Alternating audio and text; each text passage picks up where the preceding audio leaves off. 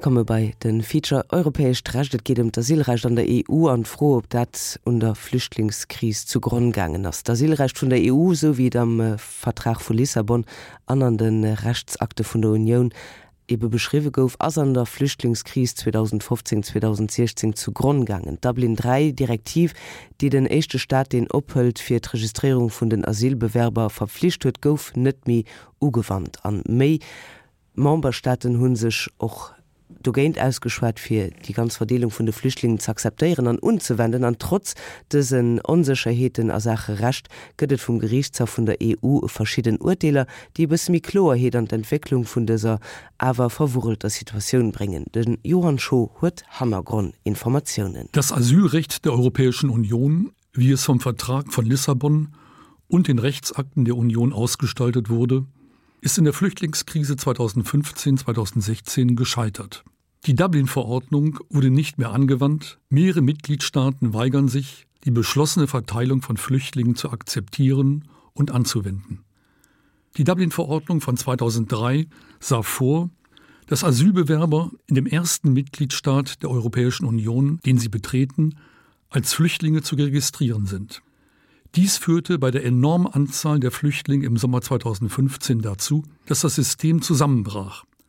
Die Erstaufnahmestaaten wie Griechenland und Italien nicht willens oder in der Lage waren, die Flüchtlinge aufzunehmen oder ihre Anträge zu bearbeiten.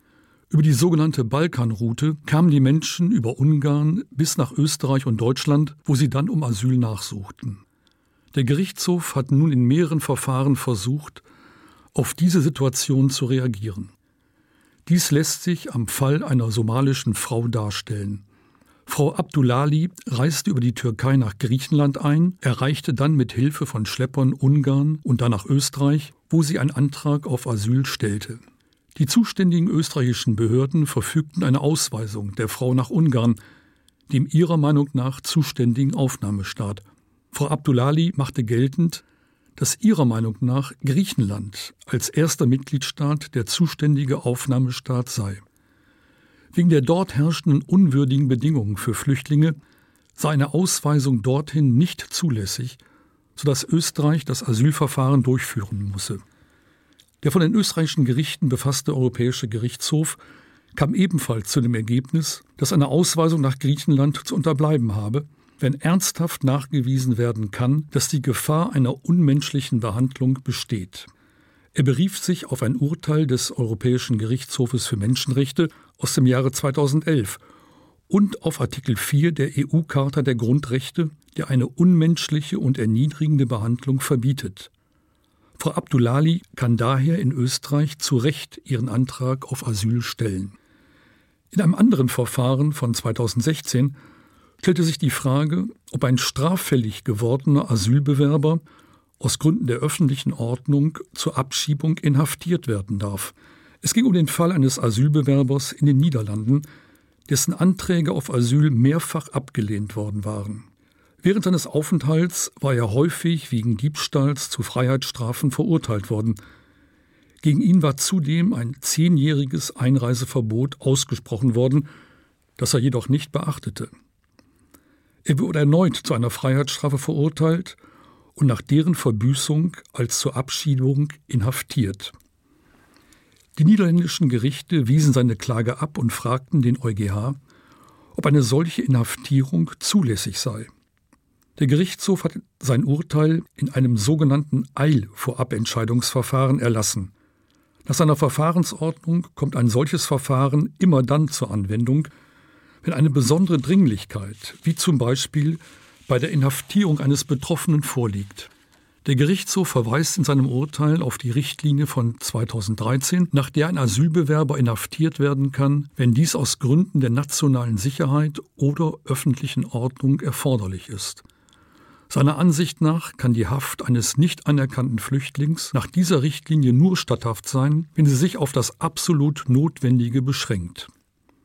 Es muss vor allem ein angemessener Ausgleich zwischen dem Recht auf Freiheit des Asylbewerbers und dem Schutz der nationalen Sicherheit oder öffentlichen Ordnung gefunden werden. Im Fall des straffällig gewordenen Asylanten in den Niederlanden sieht der Gerichtshof weder die Grundrechte der Europäischen Menschenrechtskonvention noch die der Charta der Europäischen Union verletzt, noch die Gültigkeit der Richtlinie von 2013 in Frage gestellt. Daher kann der abgelehnte Asylbewerber bis zu seiner Abschiebung in Haft gehalten werden. In einem Urteil vom Ende Januar 2017 hat der Gerichtshof entschieden, dass ein Asylantrag abgelehnt werden kann, wenn der Antragsteller an Aktivitäten einer terroristischen Vereinigung beteiligt war. Es handelt sich um den Fall von Mustafa Lunani, einem marokkanischen Staatsbürger, der 2006 vom Tribunal Correctionnel de Bruxelles als führendes Mitglied der Groupe Ismalik des Combattants Marocains wegen Bildung einer kriminellen Vereinigung und Urkundenfälschung zu sechs Jahren Haft verurteilt wurde. Herr Lunani beantragte dennoch 2010 in Belgien Asyl. Der Conseil du Contentieux des étrangers entschied zunächst, ihn als Flüchtling anzuerkennen, da er zwar Mitglied einer terroristischen Vereinigung sei, ihm aber keine terroristischen Handlungen nachgewiesen werden können. Der letztinstanzliche Conseil d'État befasst den EuGH mit der Frage, ob eine Anerkennung als Flüchtling ausgeschlossen werden kann, wenn jemand nur Mitglied einer terroristischen Vereinigung ist, ohne entsprechende Taten begangen zu haben. Der Gerichtshof bejahte diese Frage. Er stellte fest, dass die fragliche Vereinigung auf der Liste der Vereinten Nationen steht, gegen die Sanktionen verhängt wurden. Außerdem sei der Asylbewerber als führendes Mitglied der Vereinigung an der logistischen Unterstützung maßgeblich beteiligt gewesen.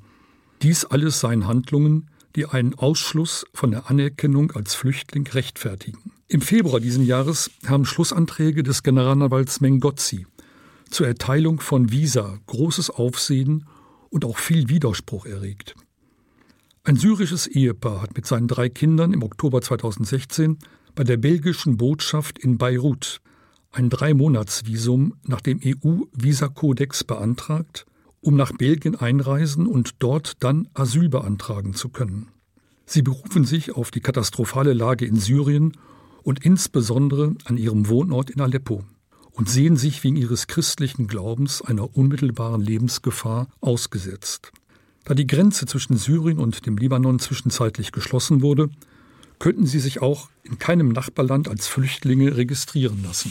Das belgische Ausländeramt lehnte dem Visumabtrag ab. Der Conseil du Contentieux des étrangers befasste daraufhin den EuGH mit der Frage nach der Auslegung des Visakodex und der Charta der EU-Grundrechte. Der Generalanwalt kommt zu der Schlussfolgerung, dass ein EU-Mitgliedstaat verpflichtet ist, ein solches Visum auszustellen, wenn die konkrete Gefahr besteht, dass den Antragstellern in ihrem Heimatland eine unmenschliche und erniedrigende Behandlung droht. Alleine die Gefahr, dass die Personen in Syrien einer unmenschlichen Behandlung ausgesetzt sind, reduziert den Ermessensspielraum der belgischen Behörden und kann zur Ausstellung eines Visums aus humanitären Gründen verpflichten. Würde der Gerichtshof diesen Schlussfolgerungen des Generalanwalts folgen, dann würde das bisherige Verfahren für Asylanträge zum Teil hinfällig. Die verfolgten Flüchtlinge könnten sich dann in den Botschaften der EU-Mitgliedstaaten mit Hilfe eines Visums in die EU begeben und dort sofort um Asyl nachsuchen. Leider ist der Gerichtshof in seinem Urteil vom 7. März diesem progressiven Ausweg des Generalanwalts nicht gefolgt. Der Visakodex der Europäischen Union sei für einen Aufenthalt von maximal drei Monaten geschaffen worden. Die syrischen Flüchtlinge beabsichtigten jedoch, ihre Visa für einen langfristigen Aufenthalt nämlich für Asyl zu beantragen. Daher fallen ihre Anträge allein unter belgisches Recht und könnten damit auch abgelehnt werden. Würde man den Flüchtlingen über Visumanträge in den Botschaften internationalen Schutz im Mitgliedstaat ihrer Wahl gewähren, dann würde dies die allgemeine Systematik der Regeln beeinträchtigen, wonach ein bestimmter Mitgliedstaat zur Prüfung eines Asylantrags zuständig ist. Aufgrund des Urteils vom 7. März bleibt also alles beim alten System. Am 28. Februar 2017 hat das Europäische Gericht sich in einem Beschluss zu der sogenannten Erklärung EU-Türkei geäußert. Am 18. März 2016 hat sich die Mitgliedstaaten und die Türkei auf ein Verfahren zur Bewältigung der Migrationskrise geeinigt. Demnach sollen alle irregulären Migranten, die von der Türkei auf die griechischen Inseln gelangen, zurückgeschickt werden. Für jeden in die Türkei zurückgeführten illegalen Syrer wird dann ein anderer syrischer Flüchtling in die Europäische Union überführt. Mit diesem Verfahren soll vor allem die Schleusertätigkeit bekämpft werden. Gegen die EU-Türkei-Übereinkunft haben zwei pakistanische und ein afghanischer Flüchtling, die in Griechenland Asyl beantragt hatten, vor dem Europäischen Gericht geklagt. Sie fürchten, bei Rückführung in ihr Herkunftsland verfolgt zu werden. Sie bezweifeln die Rechtmäßigkeit des Abkommens mit der Türkei, das ihrer Meinung nach nicht nach den vertraglich vorgeschriebenen Regeln über den Abschluss internationaler Abkommen der Europäischen Union vereinbart wurde. Das Gericht erklärt sich für unzuständig und weist die Klage ab. Entgegen einer Presseerklärung des Rates handelt es sich bei der Erklärung EU-Türkei nicht um ein Abkommen zwischen der Europäischen Union und der Türkei, sondern um eine Vereinbarung, die von den Regierungen der Mitgliedstaaten geschlossen wurde. Die Staats- und Regierungschefs der Mitgliedstaaten hätten am 18. März 2016 mit dem türkischen Ministerpräsidenten nicht als Europäischer Rat, also als Organ der Europäischen Union, sondern als Vertreter ihrer Mitgliedstaaten gehandelt. Daher sei die Übereinkunft mit der Türkei auch keine Handlung eines Organs der Europäischen Union. Demzufolge könne gegen diese Erklärung auch keine Klage erhoben werden. Die Erklärung EU-Türkei hat, zusammen mit der rechtlich und politisch sehr umstrittenen Schließung der Balkanroute, zu einer starken Reduktion des Flüchtlingsstroms geführt. Inwieweit sich die Europäische Union mit der Übereinkunft in Abhängigkeit von einem undemokratischen und rechtsstaatswidrigen Regime in der Türkei begeben hat, ist nun eine politische und keine rechtliche Frage. Den Johann Schohummerheieren an diesem Feature europäisch Tragung um das Zielrecht an der EU an ob dat unter Flüchtlingskris zugrundgegangen ist. Miller Andrea Mottis you'd be so nice to come home to nach sieben Minuten bis 10.